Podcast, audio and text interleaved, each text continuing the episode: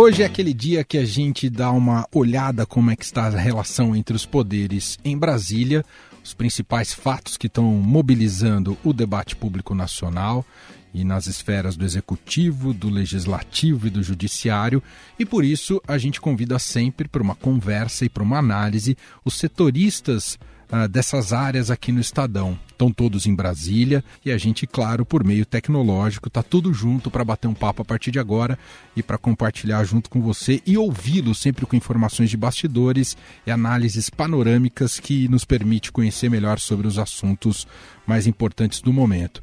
Primeiro, cumprimentar a Jussara Soares, que cobre ali o Palácio do Planalto, Executivo, os ministros. Tudo bem, Jussara? Como você está? Tudo jóia, Manuel. Que bom estar aqui de novo. Depois é, do Legislativo, Felipe Frazão, também já postos para conversar com a gente. Olá, Frazão! Grande Emanuel, Rafa e Jussara e os nossos ouvintes. Vamos em frente com a nossa conversa. Também Rafael Moraes Moura, que cobre o Judiciário, Supremo Tribunal Federal, que também está a postos. Olá, Rafa! Olá, Emanuel, é um prazer estar aqui de novo, contando os bastidores, os poderes dos nossos ouvintes em primeira mão. Separamos três temas aqui para o programa de hoje. A gente começa com um dossiê envolvendo o ministro da Justiça, André Mendonça. Essa crise ainda não terminou, teve novos capítulos, né? um dossiê que estaria de olho em opositores do governo Bolsonaro. E a gente vai começar com a Jussara, já que isso mexeu ali com André Mendonça e o Ministério da Justiça, para explicar um pouco para a gente em que pé está isso exatamente o dossiê do Ministério da Justiça envolvendo aí o André Mendonça e a maneira como ele tem lidado com isso. Afinal, ele reestruturou um órgão ali dentro do Ministério da Justiça, a CEOP, desde que o ministro, o ex-ministro Sérgio Moro saiu dali, né, Jussara? É isso aí, Manuel.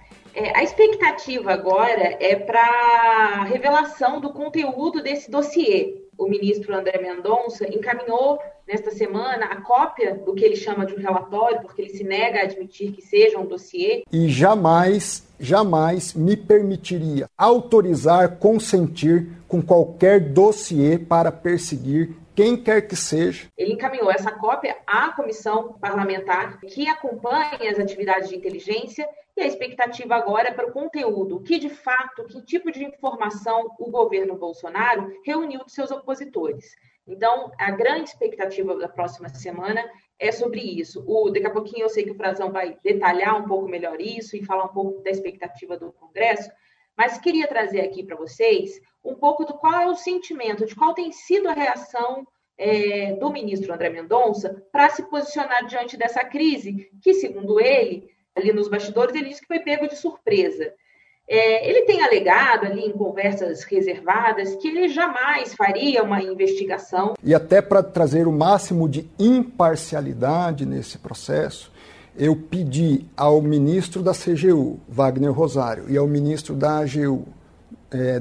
Levi, que eles indicassem servidores, um auditor e um membro da AGU, para compor essa comissão. Em conversa com os parlamentares, ao dar explicação aos parlamentares, de que esse tipo de informação, de reunir essas informações, esses dados, é, é feito também em relação a pessoas que apoiam o governo. A gente observa, desde que veio à tona, que o, uma reportagem do UOL revelou a existência desse dossiê, a gente vê um esforço do ministro que vem a, é, a cada dia é, dando mais, é, se mostrando mais preocupado em dar esses esclarecimentos é, a avaliação ali entre os assessores, os auxiliares do, do ministro, é que essa estratégia dele pode abafar a crise. Se no momento, no primeiro momento, ele teve uma, uma atitude ali de não dar muitos esclarecimentos sobre o conteúdo desse relatório, agora ele tem se antecipado e tem demonstrado que está disponível. E tem um outro fator importante também, que ao entregar esse, essa cópia desse relatório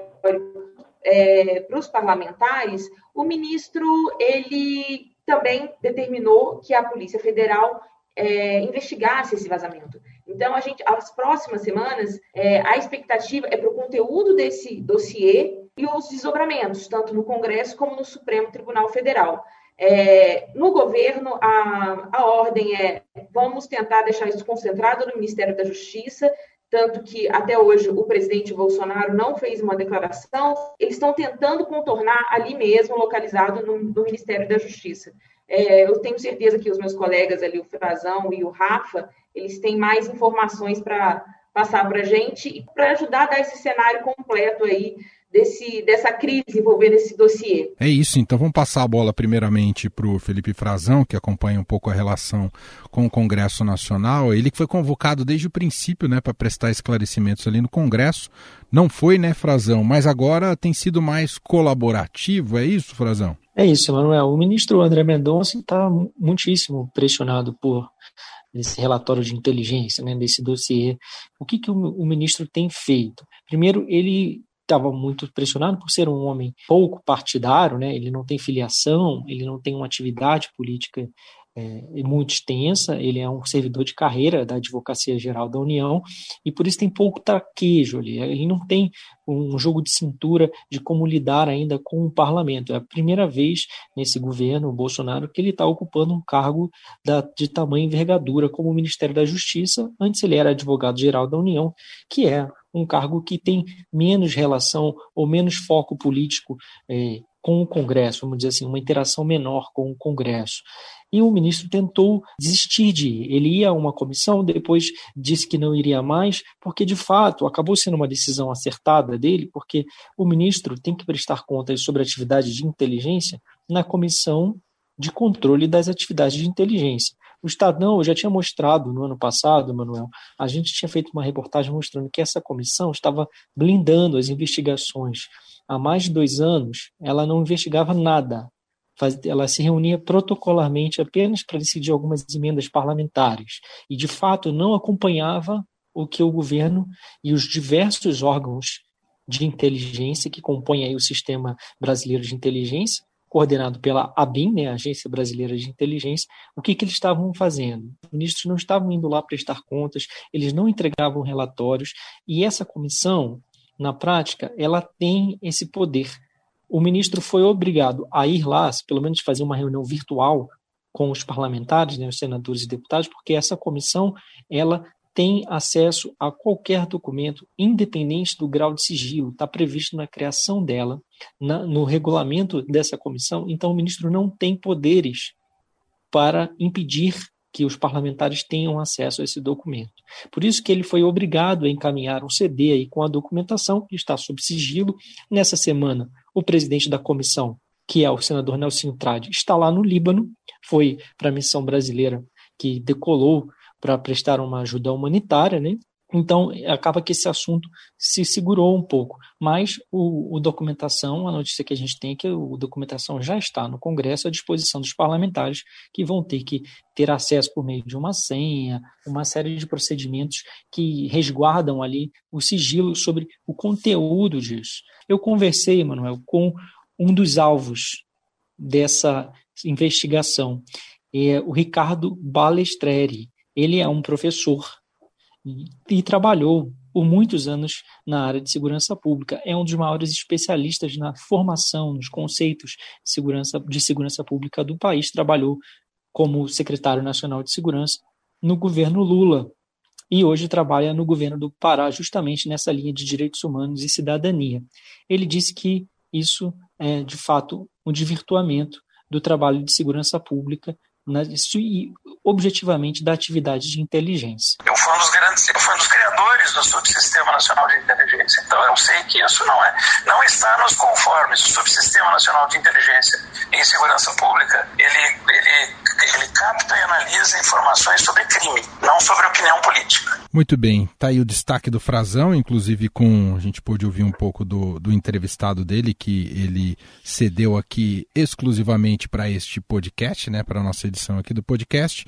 E a gente tem que finalizar esse assunto ouvindo agora o Rafael Moraes Moura, que cobre o Judiciário, e tem, claro, uma relação entre André Mendonça, ministro da Justiça, e o Supremo Tribunal Federal. Até porque, Rafa, você pode contar melhor essa história para a gente, lá no princípio a ministra Carmen Lúcia deu aquele prazo de 48 horas para o André Mendonça e o Ministério se explicarem. Como é que está essa relação uh, entre André Mendonça e STF? Lembrando que ele sonha com uma cadeira lá dentro, não é não, Rafa? Ele sonha muito e contava com o grande apoio dos ministros do Supremo antes de todo esse episódio do dossiê, Manuel.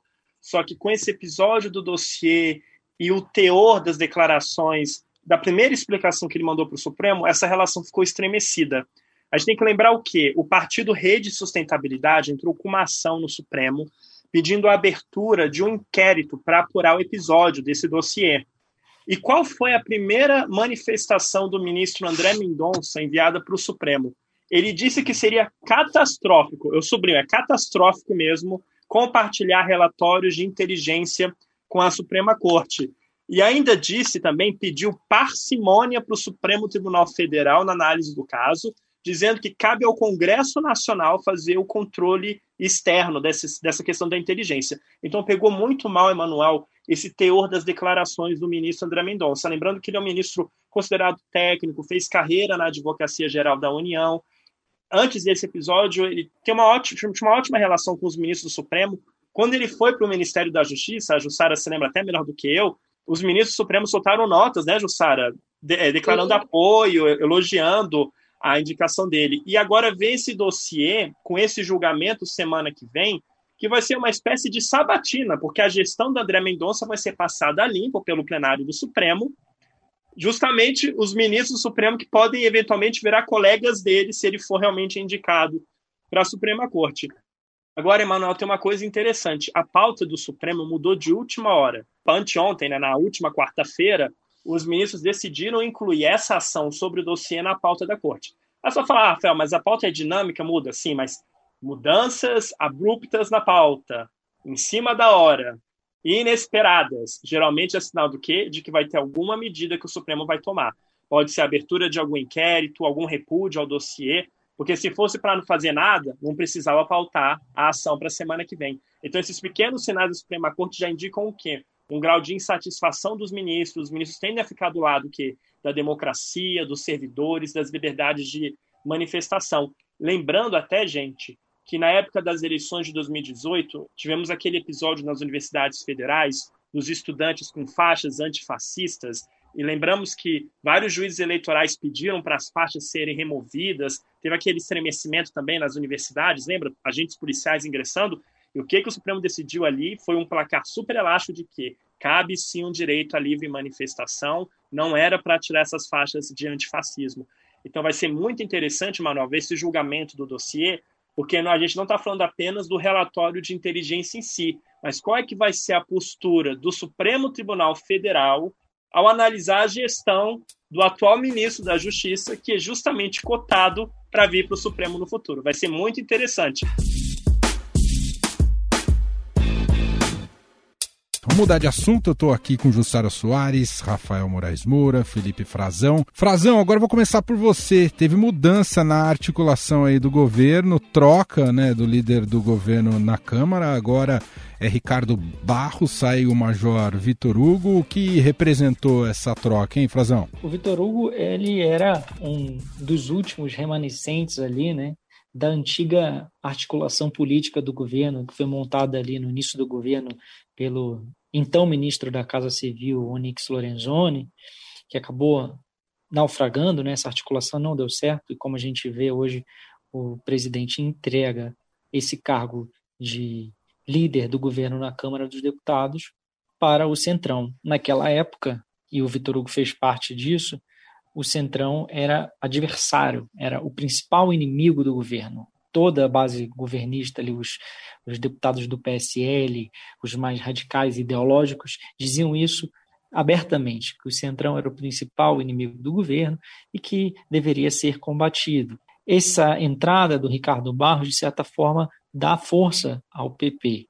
É, o presidente está escolhendo um nome bastante experiente, um político profissional da articulação política. Ele é deputado desde os anos 90, ele foi ministro da Saúde no governo Michel Temer e servidores com quem eu conversei, até dos que não tinham assim uma simpatia é, ideológica ou política pelo governo Temer, reconheceram que ele foi um ministro é, muito dedicado, que trabalhava muito e, de, e também combativo, decidido a, a, enfrentar as estruturas e tentar mobilizar a máquina do Ministério da Saúde.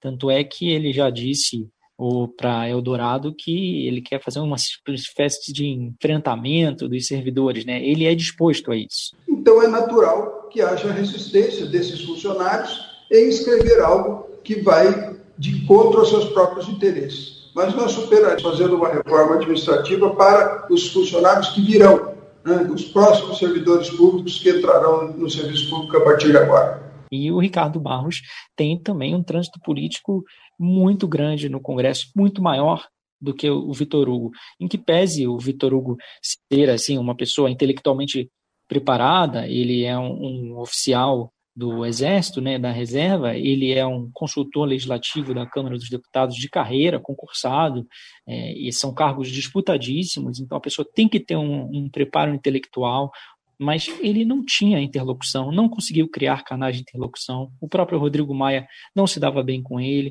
Dentro do PSL, que rachou, né, ele tinha divergências com o ex-líder, o delegado Valdir, lá de Goiás. Assim, nunca conseguiu se estabelecer. E a vice-liderança, as pessoas com quem ele tinha alguma interlocução ali no Congresso, eram todos deputados de muito baixo clero, de pouquíssima expressão peso político né, na, junto à opinião pública e sem nenhum poder de mando nas suas bancadas e sem nenhuma influência no comando dos partidos. Então, acho que isso tudo vai mudar, a, tende a mudar né, com a chegada do Ricardo Barros, que conhece esse jogo todo, tentou, inclusive, ser candidato a presidente da Câmara também, mas não deu certo, não teve apoio, e, e mas é uma pessoa que está ali de olho em, no seu próprio futuro político também. Né? E o que lhe vai lhe dar poder de mando é que esse cargo de coordenador ali do governo, né, o líder do governo na Câmara, tem influência direta sobre toda a negociação, liberação de emendas parlamentares e, sobretudo, dos cargos que interessam aos deputados. Aliás, Jussara Soares, essa nova maneira de governar do presidente Jair Bolsonaro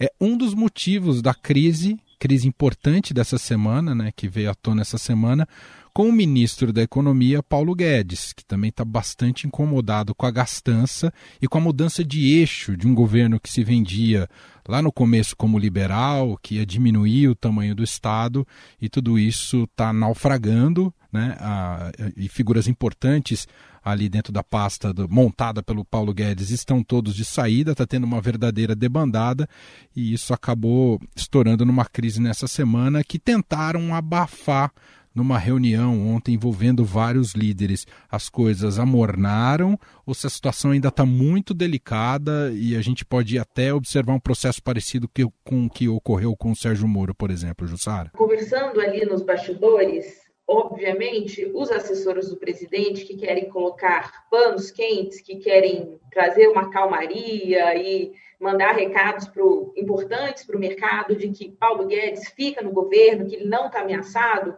oficialmente eles falam isso. A gente sabe que ainda é muito frágil a situação do ministro Paulo Guedes. Então, os próximos dias eles serão muito decisivos para a gente ver se, se aquela, aquele pronunciamento de ontem, que o presidente se comprometeu com um teto de gastos. Nós nos empenharemos, mesmo no ano eleitoral, juntos para buscar soluções, destravar a nossa economia. É, se isso de fato vai ser é, cumprido, se vai ser levado a sério ou se foi apenas uma, um gesto para tranquilizar o ministro Paulo Guedes, que perdeu é, assessores importantes que chegaram com ele ao governo com, essas, com a bandeira liberal.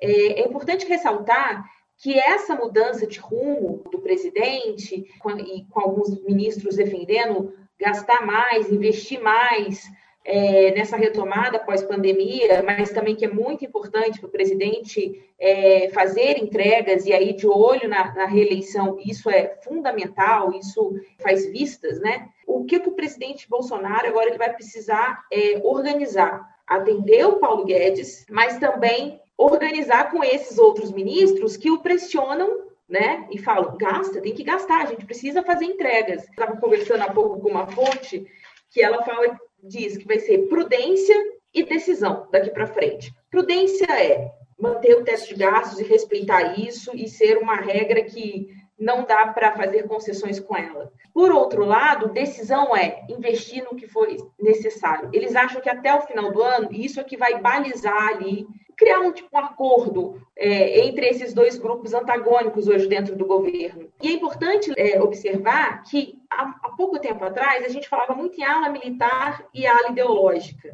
Agora a gente fala em ala desenvolvimentista, né, que é a ala dos ministros é, Rogério Marinho, o Tarcísio, que é de infraestrutura, e os dois são, fazem muita entrega para o presidente, o presidente gosta disso e quer isso para manter a sua agenda de entregas aí pelo, pelo país, e também o ministro Luiz Eduardo Ramos, da Secretaria de Governo. Então, acho que daqui para frente, é, eu acho que é uma relação, é, a gente tem uma outra divisão no governo, os desenvolvimentistas e o Paulo Guedes, a área do, do Paulo Guedes. E agora chegando ao nosso último bloco do programa de hoje, do nosso papo de hoje aqui com a Jussara Soares, Felipe Frazão e Rafael Moraes Moura. Rafael vai explicar para a gente o julgamento que está ocorrendo no Tribunal Superior Eleitoral e não acabou. Teve uma sessão nessa quinta-feira, mas tem novas sessões já marcadas para a semana que vem sobre a questão do abuso do poder religioso nas eleições. Em que pé está isso, Rafa? Explica para a gente, por favor. O Tribunal Superior Eleitoral, Emanuel, está super dividido sobre o tema. A gente falou de dossiê, das mudanças na articulação do governo, e esse é um outro assunto que atinge diretamente a base aliada do presidente Jair Bolsonaro. Lembrando que a Frente Parlamentar Evangélica é um dos pilares, digamos assim, de apoio do presidente, e teme que esse julgamento sobre o abuso de poder religioso vire uma caça às bruxas contra o conservadorismo e ameace a liberdade de culto. Vou tentar explicar bem didaticamente. O Tribunal Superior Eleitoral, hoje em dia, ele prevê alguns tipos de abuso que podem levar à cassação de mandato. Abuso de poder político, abuso de poder econômico e uso indevido dos meios de comunicação. O que está em discussão agora pelo TSE, num julgamento que já teve três votos, com um placar apertado de 2 a 1? Um?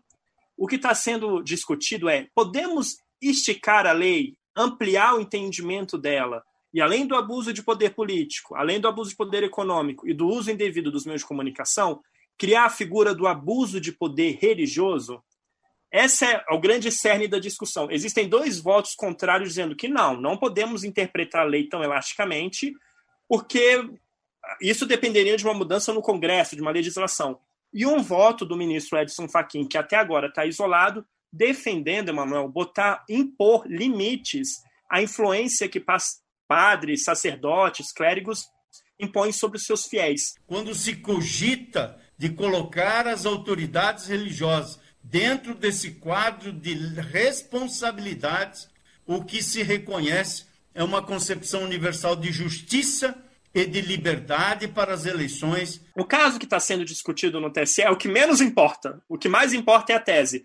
Porque o caso no TSE é de uma vereadora em Lusiânia que pediu votos e ninguém quer caçar essa mulher, Manuel. Só que no julgamento dessa vereadora, o TSE pode firmar essa tese. Uma tese, digamos assim, guarda-chuva, que pode mudar a jurisprudência, o entendimento da corte, e ser aplicado para todo mundo ainda nas eleições de 2020. O julgamento foi prosseguido nessa quinta-feira com o voto do ministro Tarcísio Vieira, que foi contra criar essa figura da, do poder, do abuso de poder religioso, dizendo até que é muito complicado quando você tem religião e eleições misturados e a questão da liberdade de expressão, como é que você vai impor um limite, traçar uma linha do que, que é abuso de poder religioso e o que, que não é. Mas sem a fixação da tese proposta, na, da mesma forma como fez o eminente ministro Alexandre de Moraes. Então, assim, é uma questão muito delicada, com várias nuances. Ainda faltam votar quatro ministros. O julgamento vai ser retomado na próxima terça-feira à noite. A expectativa, Emanuel e Jussara, Frazão, nossos ouvintes, a expectativa no TSE, das fontes que eu vi, é de que tem uma resistência muito grande à proposta do Faquin de criar a figura do abuso de poder religioso. Então, a tendência é que não passe, mas vamos ver, né? Faltam quatro votos. O presidente do TSE, ministro Luiz Roberto Barroso, é o último a votar. Ele vê com simpatia a proposta do Faquin, Tem muita gente dizendo que o Barroso sempre quer legislar, sempre quer inovar na legislação, já que o Congresso não se age, não age e não, e não se mexe, né? Mas assim, a gente então agora as atenções, Emanuel, voltam-se para dois ministros que ainda não votaram, o ministro Og Fernandes e o ministro Sérgio Banhos. Sérgio Banhos que ainda pode ser reconduzido ao cargo pelo presidente Jair Bolsonaro. Vai ser interessante. Placar, perspectiva de um placar apertado, uma discussão bem delicada que atinge diretamente os interesses do presidente Jair Bolsonaro, da sua base de apoio. Muito bem. E assim a gente encerra mais um Poder em Pauta aqui de todas a cada 15 dias, nosso encontro com os setoristas né, do Estadão em Brasília, Jussara Soares, Felipe Frazão e Rafael Moraes Moura. Lembrando que individualmente eles participam sempre, são convidados aqui para o podcast Estadão Notícias. Então deixa eu dar o tchau, começando pelo Rafa. Obrigado, viu, Rafa? Um abraço para você. Eu agradeço. Posso dar mais uma dica? Da última vez eu falei do Ozark. Eu sempre Pode. gosto de sair indicando coisas para os nossos ouvintes. Por favor. Tem um filmaço argentino, Emanuel, na Netflix, A História Oficial primeiro filme latino-americano a ganhar um Oscar de melhor filme estrangeiro, cópia restaurada, cinemateca, mostra os horrores da ditadura argentina, filmaço, recomendo para os nossos ouvintes. A história oficial é isso, Rafa? Isso, exatamente. Boa, belíssimo. Com Norma Leandro, que é uma espécie de Fernanda Montenegro do cinema argentino, um filmaço. Que legal, muito bom. Agradeço também a Felipe Frazão. Obrigado, Frazão. Obrigado. Um abraço a todos e também a Jussara Soares, que volta muito em breve aqui para o nosso papo. Obrigado, Jussara. Tchau, tchau, meninos, e até a próxima. O Estadão Notícias desta sexta-feira vai ficando por aqui. Contou com a apresentação minha, Emanuel Bonfim. A produção é de Gustavo Lopes e a montagem de Moacir Biasi. O editor de jornalismo do Grupo Estado é João Fábio Caminoto. Quer mandar um e-mail para a gente? podcast.estadão.com. Um abraço para você. Hoje a gente tem mais um encontro, né? Publicamos neste canal, neste feed aqui do Estadão Notícias, às 5 horas da tarde, o podcast na quarentena que está imperdível mais uma vez. Portanto, até mais. Estadão Notícias.